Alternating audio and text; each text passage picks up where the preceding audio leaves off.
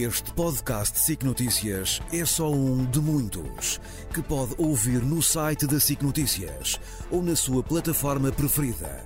Os melhores programas de televisão, a opinião que importa e ainda entrevistas exclusivas em podcasts originais. Onde e quando quiser, leve no bolso todas as conversas. Fique a par das últimas novidades em signoticias.pt barra podcast e nas nossas redes sociais.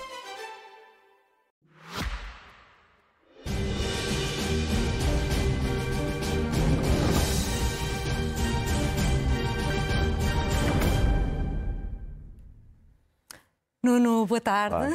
Bem-vindo ao Leste Oeste. Obrigada, Nuno, por esta recepção. bem-vindo. Uh, Vais começar por falar dos ecos de preocupações que te chegam da comunidade diplomática de Portugal sobre estas questões relacionadas com a política e com a justiça e também muitas dúvidas em relação ao que é o Ministério Público. É verdade, lembrei-me disto porque realmente o- a comunidade diplomática, portanto, os embaixadores e cônsules eh, representados em Portugal, eh, que representam os seus países em Portugal, ainda não conseguiram perceber bem muitos dos pormenores da atual crise político-judicial, chamemos-lhe assim, e nas novas preocupações, na tentativa de entender o processo português, está realmente a, a necessidade de perceber o que é o Ministério Público, que para muitos destes diplomáticos é um mistério público, não é um ministério. Eh, e eu, eh, enfim, muito, muito rapidamente e muito modestamente tentarei eh, responder às perguntas que me foram mais feitas sobre este assunto. Vou mostrar aqui este quadro eh, para tentar eh, realmente mostrar quais são as perguntas mais comuns. Eh, Perguntas. É o Ministério Público uma magistratura judicial? Resposta.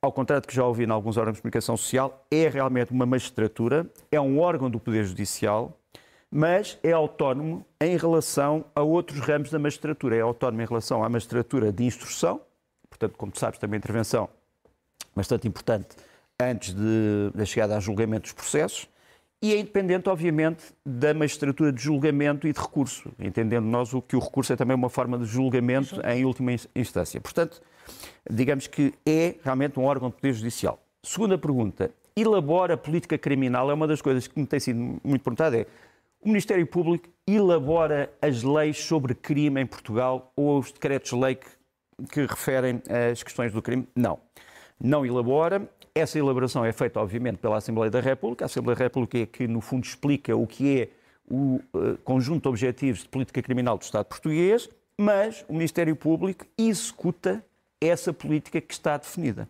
Executa, obviamente, segundo os meios que considera eh, mais próximos. Portanto, não determina, não elabora a política criminal, mas executa a política criminal elaborada. Terceira pergunta que é muito feita, porque, eh, como tu sabes, em muitos sistemas, sistema, por exemplo, britânico, sistema americano, etc., a chamada investigação criminal das polícias e a acusação eh, têm fases diferentes e são feitas por entidades, entidades diferentes. diferentes. Em Portugal, eh, digamos que a investigação e a acusação, no fundo, fazem parte do mesmo bloco, o que para alguns países é difícil de, de entender. De entender. E, portanto, perguntam-me se, eh, eh, se o Ministério Público é uma polícia de investigação. Eh, E eu respondo, não é uma polícia de investigação criminal, mas dirige a investigação criminal. Ou seja, um bocadinho difícil tentar explicar isto praticamente, mas não investiga, mas dirige a investigação. Portanto, se quisermos assim, eh, dá as estratégias e as táticas de investigação, participa em vários atos de investigação, mas como dirigente. Quem faz a investigação propriamente dita são os chamados órgãos de polícia criminal, que estão estatuídos em Portugal e de que faz parte, por exemplo, a Polícia Judiciária, mas como tu sabes, eh, no último caso, estamos, temos estado a falar, não temos ainda a certeza absoluta de quem é que fez a investigação. O Ministério Público aparentemente diz, ou diz, que foi ele que, através do seu, das suas unidades, fez a sua própria investigação. Investigação. Portanto, não só dirigiu, como investigou. Investigou. Uh, como vamos mostrar, mostrar depois aqui num quadro uh, a seguir. Outra pergunta que me é feita é: será que o Ministério Público fiscaliza a constitucionalidade das normas? E eu uh, vou tentar explicar. Eu sei que num, num dos uh, sítios eletrónicos do Ministério Público diz-se isto, que o Ministério Público fiscaliza a constitucionalidade das normas. Mas é uma referência errónea. Ah, devo aqui dizer, porque não fiscaliza. Quem fiscaliza a constitucionalidade das normas é o Tribunal Constitucional, como todos nós sabemos. É o Tribunal Constitucional que diz se uma norma é inconstitucional ou não é inconstitucional. do ponto de vista material, do ponto de vista eh, abstrato, etc. Eh, do ponto de vista eh, concreto, do ponto de vista abstrato, do ponto de vista material, formal, orgânico, etc. Portanto, não fiscaliza a constitucionalidade das normas, mas recorre muitas vezes obrigatoriamente ao Tribunal Constitucional para que o Tribunal Constitucional faça a fiscalização. É importante fazer este, este, este reparo. Depois também, também se me pergunta se pode ser responsabilizado aquela velha história, não é só quem é que guarda os guardas, mas quem é que julga os juízes. Pronto, chamemos-lhe assim. Quem é que pode responsabilizar um, o um, Ministério Público? A resposta não é uma resposta fácil, porque não há nenhum órgão exterior ao Ministério Público que responsabilize o Ministério Público. Ou seja, é o próprio Ministério Público que se responsabiliza a si próprio. E como? Através da sua estrutura hierárquica, que começa, como sabes, num Procurador-Geral da República, através do chamado Conselho Superior do Ministério Público, através da chamada inspeção do Ministério Público e, obviamente, que depois, em todas as fases dos processos, obviamente, como há uma magistratura eh, de instrução, essa magistratura de instrução, obviamente, também colabora, se quisermos, numa fiscalização, nem que seja indireta, dos atos do Ministério Público. Deixa só mostrar. Ah, e depois a depois última a pergunta. Fiscaliza os serviços secretos? Sim, fiscaliza os serviços secretos, fiscaliza o chamado CIRP, Serviço de Informações da República Portuguesa. Deixa-me só mostrar-te aqui um quadro muito rápido para tentar pôr em prática aquilo que acabei de explicar e que é este quadro uh, que, que, temos aqui. Ali a vermelho da temos... estrutura, não é? Uh, exatamente. Esta é a estrutura do Ministério Público. Eu extraí desta estrutura uh, as partes sobre a, a, estrutura regional, digamos assim, e distrital do Ministério Público. A vermelho, nós temos os órgãos realmente que fiscalizam o Ministério Público, a começar pelo Procurador-Geral, a começar pelo Conselho Superior do Ministério Público e uh, a Inspeção do Ministério Público, e depois a verde tenho as várias entidades do Ministério Público, ou unidades, chamemos-lhe assim, que podem fazer realmente eh, que podem materialmente no terreno ajudar à investigação criminal. Portanto, o Ministério Público tem, obviamente, especialistas cibernéticos, informáticos, tem uh, pessoas que entendem de fraude financeira, etc. Se bem que, geralmente, o Ministério Público recorre à Polícia Judiciária, ou noutros casos, não nestes crimes, mas noutros crimes, à Polícia de Segurança Pública e à GNR, também para tarefas de investigação criminal. Mas pronto, eh, Espero, portanto, com esta explicação eh, tenha eh, conseguido explicar que o Ministério Público não é um Ministério Público. Agora, se me perguntares assim, poderíamos fazer alguma reformas, coisa? reformas, mudanças? Sim, poderia haver reformas, poderia haver mudanças. Aquelas que geralmente são sugeridas, parecem-me, se queres que diga, pior a emenda do que o soneto. Eh, uma das reformas é de eleger os magistrados. Ehm, em alguns casos, em alguns países do mundo, há eleição dos magistrados, mas só dos top, topos topo, superiores. Topo. Portanto, seria só aqui o Procurador-Geral e, eventualmente, o seu o Vice-Procurador. Uh, mas eu tenho alguns problemas. Quem é que elege? É, e, é através de processo. É o Parlamento que elege, é o povo português que elege numa eleição especial. É um problema. Segundo, fiscalização externa. Enfim, a fiscalização externa poderia ser feita por quem? Uh, pelo Parlamento, mas então o Ministério Público ficaria uh, debaixo de uma alçada severa do Poder Legislativo e, portanto, havia aqui, de certa forma, uma infração ao princípio da divisão de poderes. Portanto, não há uma resposta fácil. Agora, tentei explicar o que é o Ministério Público. E agora queres falar-nos de um projeto eh, inovador, uh, feito em conjunto com a Marinha Portuguesa e os Países Baixos, de tecnologia de ponta. Tecnologia de ponta é, alguns diziam... E com um nome bem português. É, exatamente, o nome acho que é muito bem achado, é o, este navio vai se chamar, é o navio da República Portuguesa Dom João II. É, se quisermos, um mini porta-aviões, não transporta aviões, mas transporta helicópteros e drones. Um, vai ser aquilo que se chama uma plataforma uh, naval multifuncional, Portanto, tem valências, digamos, para o tempo de paz e para o tempo de guerra, faz investigação científica, um, tem 7 mil toneladas, 107 metros de comprimento, 48 tripulantes, o que para um navio desta dimensão é muito pouco, mas isso mostra que é um navio altamente automatizado e robotizado, portanto, só 48 pessoas podem operar este navio. Uh, pode levar, para além destes 48, 300 outros uh, passageiros, podem ser civis, mas pode ser, por exemplo, também 300 eh, podemos lá pôr eh, pelo menos uma companhia de fuzileiros navais e o seu material. Se bem que este navio tem havido cuidado, porque como ele é financiado pelo PRR, tem havido um cuidado para mostrar apenas a valência digamos, civil deste navio. Mas há uma parte militar que, obviamente, vai também ter é, que ser, é, vai vai ter que ser desenvolvida.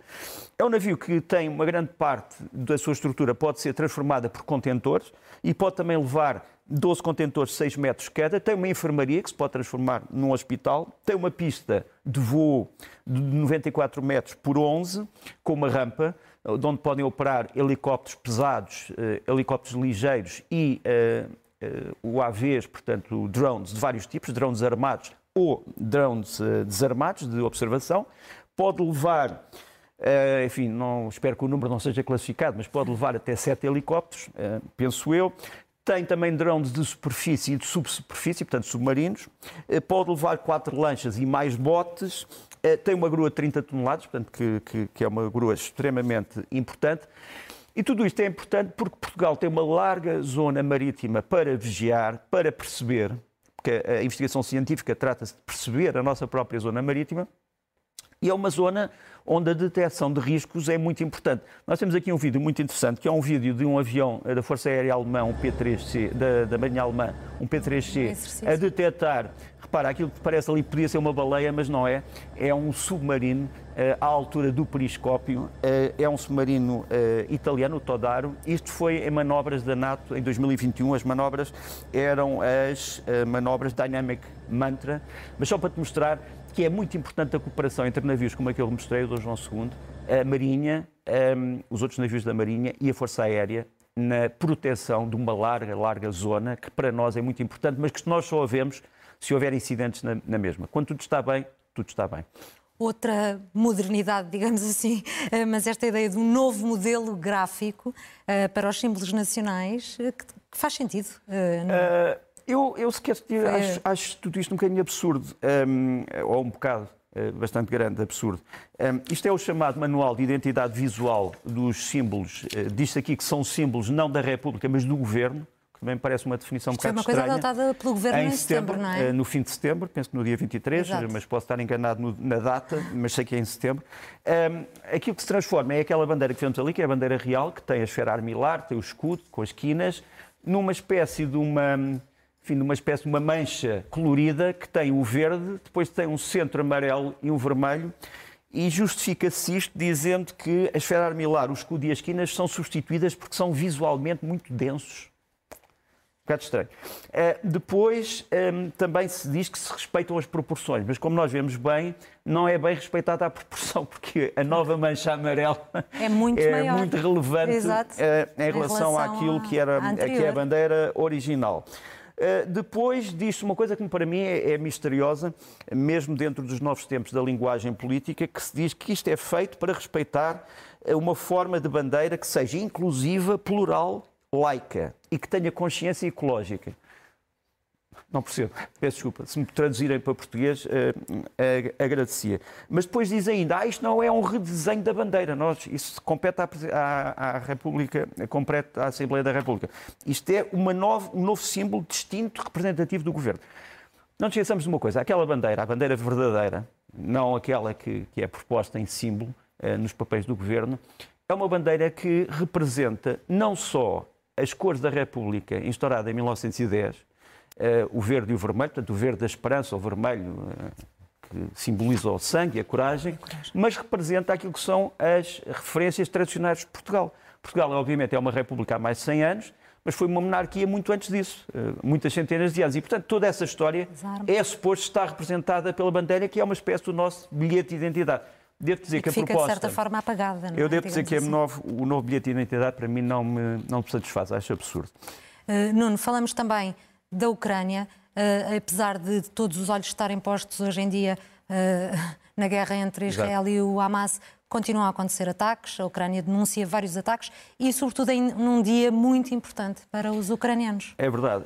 Um, repara que enquanto que o conflito de Gaza está, uh, felizmente, a entrar numa fase de pacificação, o conflito da Ucrânia, pelo contrário, está a entrar numa fase de extrema crueldade. Estamos a aproximar-nos do, do, inverno, a grande parte da Ucrânia já está sob neve, com temperaturas negativas baixíssimas, e as suas cidades, no entanto, continuam a ser eh, atacadas. E essa data é a data, realmente, é a data do Holodomor, eh, que se celebrou ontem, no dia 25 de novembro, em que Portugal também há uma celebração, como sabes, dividiu alguns partidos políticos em Sim, Portugal. Embora, embora, embora uh, devo dizer que na Câmara Municipal de Lisboa estiveram os representantes dos dois principais partidos nessa celebração, uma coisa que talvez não tenha sido tão referenciada, mas seja como for, portanto PS e, e PSD, uh, mas seja como for, esta, estes ataques no Holodomor parecem ser uma provocação, porque o Holodomor foi uma grande fome na Ucrânia uh, que se passou em 1932 que destruiu grande parte do tecido social ucraniano. Foi uma fome provocada pela política do Stalin, que na altura, como sabes, representava a face do poder soviético.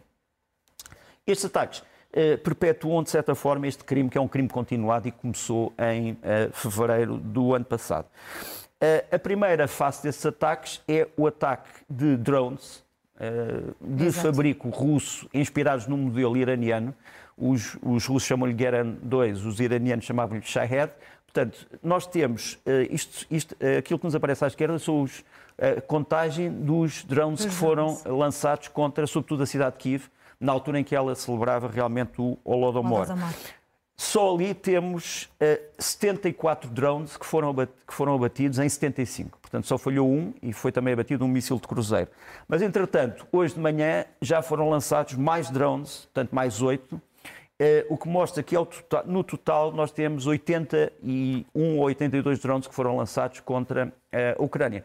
A novidade russa é que estes drones começam a ser pintados a negro, parece-nos ali, e tem uma inscrição que diz: Não somos irmãos, em cirílico que é uma coisa também espantosa. Eh, e são pintados a negro, porque para a... os radares, obviamente, não, não faz sentido, o radar apanha a imagem e não propriamente a cor. Agora, para alguém que esteja a tentar disparar com uma metralhadora ou com uma, um, um canhão antiaéreo e que não tenha ajuda de radar, obviamente que o negro à noite torna-se uh, torna, torna a interseção, interseção muito, muito, muito complicada. complicada. Mas mesmo assim isto não parece ter funcionado assim muito. Agora, se te mostrar a fotografia da cidade de Kiev, na noite dos ataques é uma imagem realmente apocalíptica. Não sei se, podemos aumentar a imagem só para tirar uh, uh, os rodapés. Minha velha luta contra os rodapés. Mas, de qualquer maneira, só para mostrar um bocadinho a dimensão, a dimensão. de tudo isto. Mas pronto, o que tu tens ali é a cidade à noite tens um foco de luz que orienta as defesas antiaéreas e tens depois ali um fumo que é já de alguns Algum destes drones ataque. que foram destruídos. Uh, mas depois ali no, no solo tens também nuvens de fumo porque os drones são destruídos, mas peças dos mesmos acabam por cair, por cair. sobre várias estruturas e, e, isso é o drama que vive neste momento o, o povo uh, ucraniano. Deixa-me, no entanto, dizer-te que isto tudo se passou na altura em que uh, a cidade comemorava, uh, como eu disse, o Holodomor. Temos aqui a cerimónia em que uh, Volodymyr, Volodymyr Zelensky, portanto, o presidente da Ucrânia e a sua mulher... Isto é Kiev. Uh, isto é Kiev, portanto, uma cidade espantosa, que eu espero que os portugueses possam visitar quando acabar esta guerra. Temos ali várias congregações religiosas, temos uma, uma homenagem sentida aos milhões de pessoas que morreram durante o Holodomor. Depois... Um, tinha que mostrar esta fotografia que me parece importante, é que também houve comemorações em Portugal, em Portugal. no Mosteiro dos Jerónimos. Tens ali, da esquerda para a direita, Uh, o Núncio Apostólico, portanto, o representante da Santa Sé em Portugal, tens o Cardeal Patriarca de Lisboa e tens uh, um dos bispos da Igreja, uh, aquilo que chamamos a Igreja Católica de Rito Bizantino, que está também presente, é o bispo Stefan Sus, se me parece se, se vejo bem, é o Bispo Stefano, eh, sem dúvida. Eh, foi muito importante esta celebração e, e o Vaticano e, enfim, o cardeal português associar-se a esta, esta celebração com, com palavras muito, muito sentidas.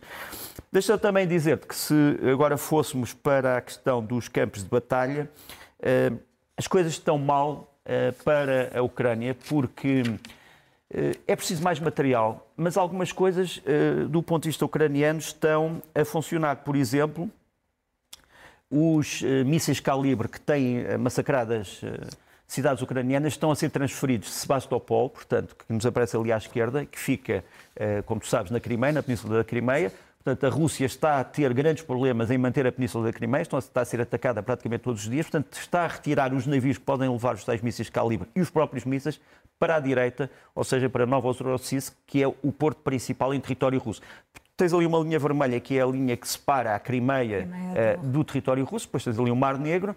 Uh, o grande problema para os russos é que a nova base, a tal base de direita, não está ainda preparada para receber esses para mísseis, nem para receber esses navios. E, portanto, é um grande problema operacional para, para, e para a Rússia. vai demorar meses, se calhar, a ampliar. Uh, e, meses, há quem diga meses, há quem diga anos, enfim, não sabemos. A verdade é que isto tem alterado os esforços de guerra russos. Agora, a Ucrânia, como eu disse, está com grandes problemas porque não está a receber o material que lhe tinha sido prometido e está a receber material mais antigo do que aquele que lhe tinha sido prometido. Repara, neste momento os ucranianos estão a colocar estes carros de combate, ou tanques, os Leopard 1, que são carros que, na sua versão mais moderna, eh, foram lançados ou em 1986 ou em 2002, portanto não são provavelmente coisas muito modernas, modernas. embora tenham sido modernizadas há poucos meses, a verdade é que a estrutura é uma estrutura bastante antiga e a Ucrânia tem que estar a lutar com este tipo de material e mesmo assim só recebeu cerca de 40 em 200 que lhe foram prometidos. Portanto, só para ver as limitações. É evidente que a Ucrânia, não? mas a Ucrânia obviamente responde com aquilo que pode e algumas das coisas que pode são particularmente destrutivas. Depois daquele ataque que nós vimos aqui, houve uma resposta também maciça dos ucranianos com estes drones. Os drones ucranianos são o quê? Estes novos drones ucranianos são a transformação dos drones russos e iranianos com tecnologia ucraniana. Portanto, os ucranianos foram buscar aqueles que conseguiram capturar, puseram-lhe um novo aparelho, Uh, puseram-lhe novos sistemas de condução, puseram-lhe uma nova carga explosiva. e a verdade é que isto provocou destruições imensas hoje à noite. Na Rússia foram cerca de 42, o ataque só acabou às 9 horas da manhã. Uh, e um, ehm, a Rússia diz que abateu todos os drones mas sim, depois diz, de fechar alguns sim, aeroportos. Mas depois disse que teve que fechar aeroportos, eh, disse que alguns drones foram destruídos, mas que os escombros caíram sobre, sobre, sobre edifícios, sítios, sim. sobre edifícios. A Ucrânia diz que só atacou eh, edifícios militares do complexo militar industrial e diz uma coisa, diz que sempre que as cidades ucranianas forem atacadas, que haverá sempre uma resposta umas horas depois com este tipo de drones. Portanto, nós estamos a entrar numa fase da guerra que é uma fase uh, extremamente complicada e que a Ucrânia enfrenta também a falta de apoios, não é? De... Exatamente, exatamente. Mas a falta de apoios ucranianos está a ser compensada com uma coisa. A Ucrânia está a desenvolver a sua indústria de defesa. Diz que, vai, que essa indústria de defesa vai ser seis vezes maior para o ano do que era este ano. Estás a ver uma, uma expansão enorme. enorme. Se não nos esquecemos que a Ucrânia já fabricou grande parte daquilo que era o arsenal soviético antes da queda da, da URSS e está realmente a fazer algumas coisas que são modernas. Por exemplo, deixa-me mostrar-te aqui este é um, é um drone naval americano, os americanos chamam-lhe o T-24 Devil Ray, que só agora que começou a ser experimentado, leva algumas armas lá dentro, eh, mas o que é que faz? Reproduz em grande parte aquilo que os ucranianos inventaram, que é aquele drone que nos aparece em cima, que é o Magura. Aquilo é um drone que foi capturado pelos russos na Crimeia. Os ucranianos, como sabes, têm usado estes drones navais desde 2022, têm provocado grandes estragos. E é curioso que uma grande potência como os Estados Unidos esteja a ir buscar alguns ensinamentos que os ucranianos levaram eh, para o campo de batalha. Agora, muito rapidamente sobre eh, algumas consequências desta guerra. Eh, as consequências, isto é o tal drone Magura que foi uh, capturado pelos russos na, eh, na, Crimeia. na Crimeia. Entretanto, os, os, ucranianos, sempre que têm material capturado, vão alterar muitas das coisas no material, obviamente, porque a Rússia, entretanto, fica a saber como é que isto funciona. Portanto, vai ter que haver alterações, mas mesmo sabendo como é que isto funciona, a verdade é que isto continua a funcionar. Uh, uh, e eu gostava de ter realçado isto. Agora, muito rapidamente sobre algumas consequências internacionais desta guerra. Elas já extravasam da Europa. Este é o novo eh, presidente da Argentina, Javier Milei, como tu sabes, eh, foi votar com uma bandeira ucraniana, também com uma máscara, porque há outra vez uma ameaça de Covid na, na Argentina. Ele diz que uh, quer criar uma espécie de uh, cimeira nos países latino-americanos sobre a Ucrânia, para ajudar a Ucrânia contra aquilo que ele diz ser uma invasão brutal. As ajudas, digamos, a simpatia à Ucrânia da América Latina não vem apenas deste homem que se define como um capitalista libertário, que quer a extinção do Estado e a privatização de toda, todas as empresas, mas vem também de homens que vêm da esquerda histórica. Uh, Vou-te mostrar aqui um encontro uh, que foi pouco conhecido entre Volodymyr Zelensky e o presidente do Chile, eh, que é o Gabriel Boric que é um homem que vem da extrema-esquerda, que esteve na guerrilha uh, e que é um dos grandes apoiantes do Zelensky e que foi um dos primeiros que denunciou perante o regime cubano, perante o Estado brasileiro, etc., a inação face à invasão russa. E, portanto, essas ajudas vêm realmente de vários sítios. Por outro lado, a NATO está também a mudar por causa desta guerra. Uh, nós temos aqui uh, imagens de uh, carros de combate, tanques Leopard 2 alemães na Lituânia, portanto em Vilnius, para celebrar os 105 anos, 105 anos da independência da Lituânia. E a verdade é que a Alemanha tenciona colocar para o ano dois batalhões blindados na Lituânia, precisamente para responder àquilo que considera ser uma maior agressividade da Rússia junto às fronteiras da Lituânia. Por fim, eh, este homem que nos vai aparecer aqui é o general Alexander Solfrank, eh, alemão, é o comandante do apoio logístico da NATO e também da transformação da NATO, e ele veio propor o seguinte: perante as novas realidades da guerra na Ucrânia, ele diz que a NATO, ou a OTAN, se quisermos, precisa ter uma espécie de um sistema interno de Schengen, em que vários países possam transportar forças militares de um país para o outro rapidamente, sem se preocuparem com os chamados controlos fronteiriços. Eh, é uma proposta que, curiosamente, foi bem, bem recebida pelos países eh, da NATO, mas foi mal recebida por Moscou, o que era, aliás, penso eu, previsível. É, enquanto na Ucrânia prosseguem os ataques em Gaza, estas pausas eh, que estão a acontecer e que de resto hoje é o terceiro dia também para troca entre reféns e prisioneiros, são um sinal de uma paz que pode vir a seguir a isto? Uma uh, ideia eu, frágil de paz? Uh, eu vou arriscar, é eu, diria, eu direi que sim, direi que sim, mas com muitos cuidados. Uh, eu estive a ver com atenção as declarações do antigo chefe dos serviços secretos israelitas, Efraim Malevi, portanto foi, foi diretor da Mossad, que diz depois destes dias de paz, ao cessar fogo, é muito difícil regressar à guerra. Isto é dito por um antigo diretor dos serviços secretos uh, israelitas. Já não está em funções, mas parece-me ser uma opinião, uma opinião interessante. Deixa-me dizer-te que o que se está também a passar é que o Hamas está a tentar alterar, de certa forma, a imagem que deixou no dia 7 de outubro com os atos terroristas que praticou, que horror... Tem partilhado várias imagens nesse sentido, não é? Mas agora tem estado a mostrar que, afinal, trata bem os reféns. Bem os reféns. Nós temos aqui, um, este miúdo é o Omar Munder, uh, que foi libertado com a sua mãe, com a sua avó, embora o seu tio tenha sido morto. Ele aqui ainda está algo confuso, mas como tu vês, às vezes, um dos elementos do Hamas a é tentar... A pegá-lo ao colo até, não é? Levá-lo ao colo. Depois tens aqui uma imagem do mesmo Ohad Munder, eh, já libertado, a tentar encontrar o pai. Pela primeira vez vê o pai sim, depois de 28 sim, dias. Isto é uma coisa que sempre, obviamente, impressiona, impressiona todas as pessoas. Bastante. Do lado palestiniano, como sabes, têm sido eh, cerca de três pessoas a ser libertados por cada um israelita. israelita este é o Jamal Abu Abdan, que eh, estava preso em Israel desde eh, há bastante tempo. Ele é um, é um rapaz que aparentemente teria ido orar a Jerusalém, que estaria preparado para apedrejar alguém e depois foi detido. E Ele é, é um recebido em festa, não é? É recebido em festa em Ramallah. Alguns casos são mais complicados, por exemplo, este é o caso da Fátima Amarna, que é uma palestiniana que esfaqueou um soldado israelita, como vamos ver aqui. Isto passa-se em Jerusalém. Uh, ele reage e depois, como tu sabes, como, como vês, dá-lhe um pontapé na cabeça, ela fica, Imobiliza, ela fica imobilizada, pois. ela esteve presa desde este incidente, foi libertada, temos aqui uh, a Fátima Amarna libertada. Há uma coisa que me choca neste incidente que é este. Algumas pessoas, tentando desculpar um bocado, ou tomando parte num dos conflitos, mostraram este vídeo só a partir da altura em que a rapariga em está no chão. Está uh, não podemos, não podemos, nós não podemos, nós não podemos eh, pactuar com isso, quer dizer, a, a, realidade é só uma e a verdade é só uma. De qualquer maneira, temos aqui uma fotografia da Fátima Amarna, libertada pelos israelitas e já com, uh, com o seu pai. Acho que podemos, podemos mostrá-la a seguir, se for possível. Eu vi a bocadinho a fotografia, portanto sei que a temos. Um, pronto, mas se não, não tivermos... Parece que, que, não, que não é possível. Ah, mas... temos, eu sabia ah, que a temos. Aqui, aqui está a Fátima Amarna, uh, libertada. E já agora, deixa-me mostrar a seguir um, as fichas uh, de investigação criminal que os israelitas tinham sobre os palestinianos que estão a ser libertados. Uh, eu sei que está aí muito pequenino, não sei se podemos não aumentar, leitura, mas muitos deles são acusados de atirar pedras, de preparar conspirações, de desviar bens, de uh, resistirem à prisão.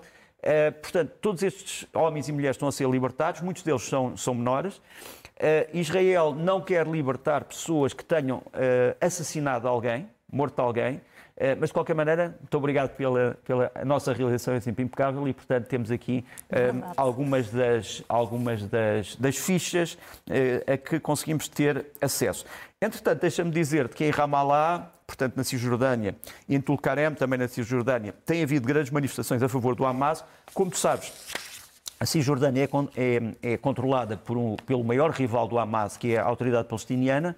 No entanto, o Hamas está a penetrar muito fundo dentro desta, uh, deste, desta Cisjordânia. Temos aqui imagens de celebrações do Hamas um, com as suas bandeiras verdes a seguir à libertação. O Hamas considerou que isto foi, obviamente, uma, uma grande vitória.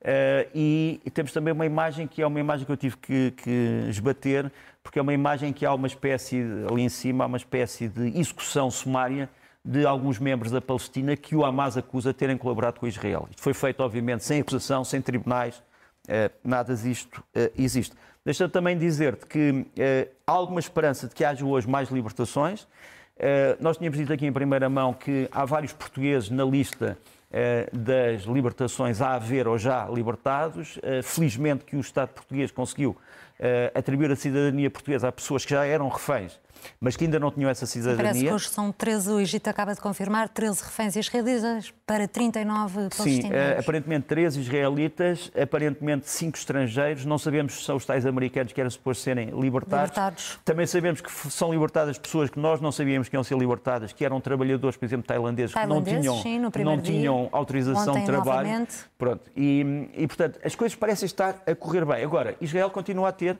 ações militares, como sabes Teve ações militares em Gaza em que matou quatro comandantes militares do Hamas, um deles Abu Anas, que é um homem que era o comandante da chamada Brigada Norte do Hamas, é assim que o Hamas chamava essa sua unidade armada, e como tu sabes, eh, hoje também na Cisjordânia, eh, o eh, exército israelita matou aquilo a que chama seis terroristas, seis a doze.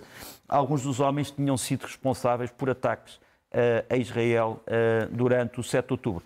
Mas seja como formos, apesar, apesar de continuar a haver verter de sangue, temos algumas esperanças na paz. Hum, é um momento, de facto, de maior preocupação com a segurança. A Europa deve estar preparada para que surjam mais incidentes relacionados uh, com a imigração? Acho que sim, acho que tem que haver um diálogo entre os europeus sobre a melhor maneira de tratar a imigração. A imigração vai começar a ser usada como cavalo de batalha por todos os partidos que se afirmam fora do sistema político.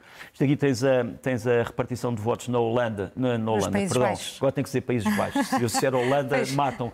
é, apesar de ser uma, um processo de estilo eh, de literatura chamado Cineto, em que tomamos a parte pelo todo e o todo pela parte, mas pronto, não vamos entrar aqui nisso. Nessa Eu discussão. gostaria de dizer Holanda, mas digo Países Baixos. Pronto. Tens aqui a repartição dos votos. Eh, realmente o partido do Sr. Eh, Gerd Wilders ganhou as eleições. Ele é essencialmente contra a imigração que ele diz descontrolada, mas o sistema, o que está a acontecer é que não há, país, não há partidos a ganhar com maiorias absolutas. Há repartição de votos e realmente a questão da imigração pode criar uh, um grande problema em sítios onde não haja maiorias absolutas e em que os partidos tenham que negociar um bocadinho selvaticamente uh, a sua sobrevivência no poder. Depois, há problemas porque uh, há alertas policiais que dizem que alguns destes imigrantes podem ser usados em ações de radicalização. Tu tens aqui uma, um exercício recente polícia antiterrorista dentro de um supermercado, um supermercado. em uh, Valgau, na Baviera. Uh, Há uns anos atrás, penso que em 2015, tu tiveste uh, muçulmanos a rezar na abadia do Westminster sem autorização, uh, o que provocou não só a censura das pessoas da abadia, mas também da própria comunidade muçulmana que diz que os rituais devem ser cumpridos dentro dos locais próprios. E temos aqui esta imagem, esta é uma imagem de um vídeo que um, eh, a comunidade muçulmana no Reino Unido disse que representa é? algo que Sim. pode ser considerado depois uma provocação, e as provocações levam a contra-provocações, é preciso não nos esquecermos disto. E depois há uma outra, um outro problema que não se punha até agora, que é o facto de a Rússia estar a libertar ou encaminhar migrantes ilegais sem documentação para as fronteiras dos países da Escandinávia, para entre fora do eles país, a é? Finlândia. Temos aqui uma imagem. De certa forma, pois. Aqui tens guardas fronteiras russos que pura e simplesmente dizem: os senhores não podem ficar aqui na Rússia, mas podem ir aqui para o país ao lado que é a Finlândia. Obviamente, isto está a criar desafios que não existiam até agora. Nuno, vamos fazer também um. Vais fazer um breve comentário uh, sobre a guerra interna na, na, empresa de inteligência artificial mais avançada do mundo. A OpenAI. O que é que está a acontecer? O que está a acontecer, eu gostava de saber exatamente, mas sei que há uma luta pelo poder, sem dúvida. Uh, não te esqueças que a OpenAI era suposto ser uma empresa em que fornecia serviços de graça, mas passaram a ser serviços divididos entre serviços de graça numa empresa e serviços pagos noutra empresa. Eles, como sabes, criaram as primeiras plataformas de diálogo virtual através da inteligência artificial, os vários chats de que ouvimos falar. Uh, criaram também modelos robóticos de inteligência Sim, artificial. Vemos, uh, e, no fundo, tu, no fundo, o que tens aqui nesta empresa, acho eu, que é o controle do futuro. Controle do futuro. Esse futuro pode ter mais inteligência ou mais artifício, mas é neste campo de batalha que se vai decidir muito da nossa atual vida. Olha, e do futuro para o passado e um acontecimento de há 60 anos, mas para o qual ainda não há respostas concretas. Não, o mistério continua, como sabes, aliás, mais alicerçado nos filmes do Oliver Stone, uh, que misturam também facto e ficção. Uh, isto passou-se no dia 24 de novembro, uh, há 60 anos. Jack Ruby, que era o diretor de um clube noturno de Dallas, mata Lee Oswald. Lee Oswald tinha sido acusado de matar acusado. John Fitzgerald Kennedy num, num, num, atentado que tem um pormenor curioso que me foi revelado pelo Larry King, não sei se te lembras do Larry King, que entretanto Sim. morreu. Larry King ia a guiar, ainda era um jovem, ia a guiar nesse dia e tentou ir por uma rua por onde passava o texto do Kennedy e foi preso. Portanto, ele é preso no dia uh, em que o Kennedy é assassinado poucas horas antes de, de, desse assassino, ou poucos minutos, já não sei. Uh, mas pronto, este é o mistério de há 60 anos, continua. E continua. E agora os livros da semana? Olha, os livros hoje decidi São todos, vejo aí, todos de banda desenhada. Banda desenhada, exatamente. E para todas as idades? Uh, para todas as idades, quase. Ah, então uh, mas temos, começamos com a Arte da Guerra, que é da série Blake and Mortimer, que é uma série que começou com o autor lendário, Edgar Pierre Jacobs. a Arte da Guerra é eh, interpretada por novos autores. Aqui temos é o Flock, o Fromental e o Bouquet. Os desenhos eu não sou grande fã, sinceramente. É um desenho assim muito esboçado, muito primitivo, mas que tenta mostrar um bocadinho uh, o espírito dos primeiros álbuns do Edgar Pierre Jacobs. Isto é um, é, um, é um livro que se passa durante a Guerra Fria e, ao contrário dos livros de banda desenhada que costumam ter 40 e tal páginas, 62, esta tem 125. Eh, porque as imagens também estão feitas de uma maneira um bocadinho caricatural e, e, como eu disse, primitiva, de propósito. Portanto, é uma espécie de um, um estilo primitivista do Blake e Mortar e acaba de sair um, a arte da guerra. Mas a história, a história é muito interessante. Depois tens uh, um livro impressionante, é o Grand Gatsby, eh, ilustrado por um português que devia ser mais conhecido, o Jorge Coelho, e com o texto do Ted Adams. Acaba também de sair. Estes já são desenhos muito complexos e que, e que eu não trago aqui o livro, peço desculpa, está, mas está ali no ecrã para todos verem. Sim. Depois trago é um clássico que é um, Nas Aventuras do Tintin, ou Tanton, do RG, foi descoberta esta nova versão das Joias da Castafiore e que é uma versão pouco conhecida porque saiu só no, na revista Tintin eh, este livro que sai agora procura explicar as inspirações. Tens aqui a Sofia Loren, Uh, tens uh, vários elementos da época e depois tens a história de banda desenhada, que é uma história muito interessante. Não tem violência, não tem maus, mas é uma história policial. É uma história policial e é uma história muito bonita e que influencia muito o atual uh, cinema cómico francês se forem ver, muitos dos filmes franceses das últimas épocas são muito influenciados por este livro. Entre eles, aqui uma cena que é uma cena de uma, uh, um grupo de uma tribo de ciganos que entra no castelo de Moulinsart e acampa no, no castelo de Moulinsart. Ali, muito interessante, muito bonito. Depois, e depois, e depois é o último Asterix, uh, que agora já tem outros desenhadores, o Lírio Branco, desenhos do Dia Conrad e texto do Fabrice Carreau. Uh, em relação aos filmes da semana, começas Olha, uh, por falar de um filme luso-brasileiro que estreia já para a semana. Sim. Uh, o Último Animal, do Leonel Vieira, uh, uma outra face do Brasil, o Brasil dos grandes cartéis da droga e do jogo, e a ligação um bocadinho perturbante com Portugal. Isto é baseado numa história verdadeira. Uh, baseado e, portanto, em factos reais. É verdade. Tudo isto é, é tratado para a semana nos grandes ecrãs. Vamos ver aqui um bocadinho. Tens aqui o Joaquim de Almeida, papel de mau. Mas pronto. Para variar. Uh, o último animal. Depois, toda a gente continua a falar, todas as pessoas continuam a falar do Napoleão, Napoleão para aqui, Napoleão para aqui, Sim, do Ridley estreou, Scott. que já está nos cinemas do Ridley Scott. Mas eu aconselho o melhor Napoleão de sempre, para mim, que é o Napoleão que era uh, suposto ser dividido em seis filmes. E é o Napoleão do Abel Gance, é um filme uh, mudo, de 1927, foi reeditado, existe hoje em DVD. É um filme extraordinário e que merece ser uh, visto por pessoas de todas as idades que queiram verdadeiramente perceber o que é que se passou entre a Revolução Francesa e o Império Napoleónico. Esta primeira, este, este filme do Abel Gance é sobre a juventude de Napoleão e o seu lançamento até à campanha para a Itália.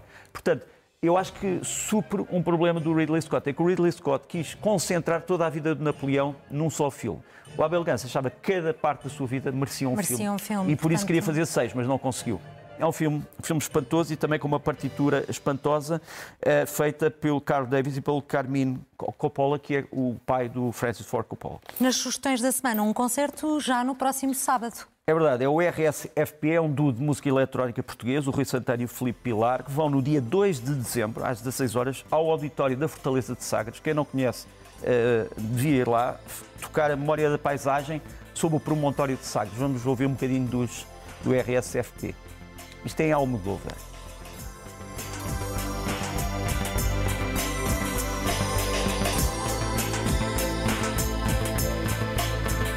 Pronto, depois tens Outro Eh, tipo de música. Outro tipo de música. Depois tens Um um saxofonista. saxofonista de que eu gosto muito, é o Cabrita, que lançou agora o Umbra, que o é um, segundo, não é? Longa duração. é um, um grande disco. Sim. Ele, ele toca vários dialetos musicais, desde o jazz ao rhythm and blues até, até à música eletrónica, música de vanguarda, também funk, eh, hip hop, enfim. Mas vamos ouvir um bocadinho do Umbra.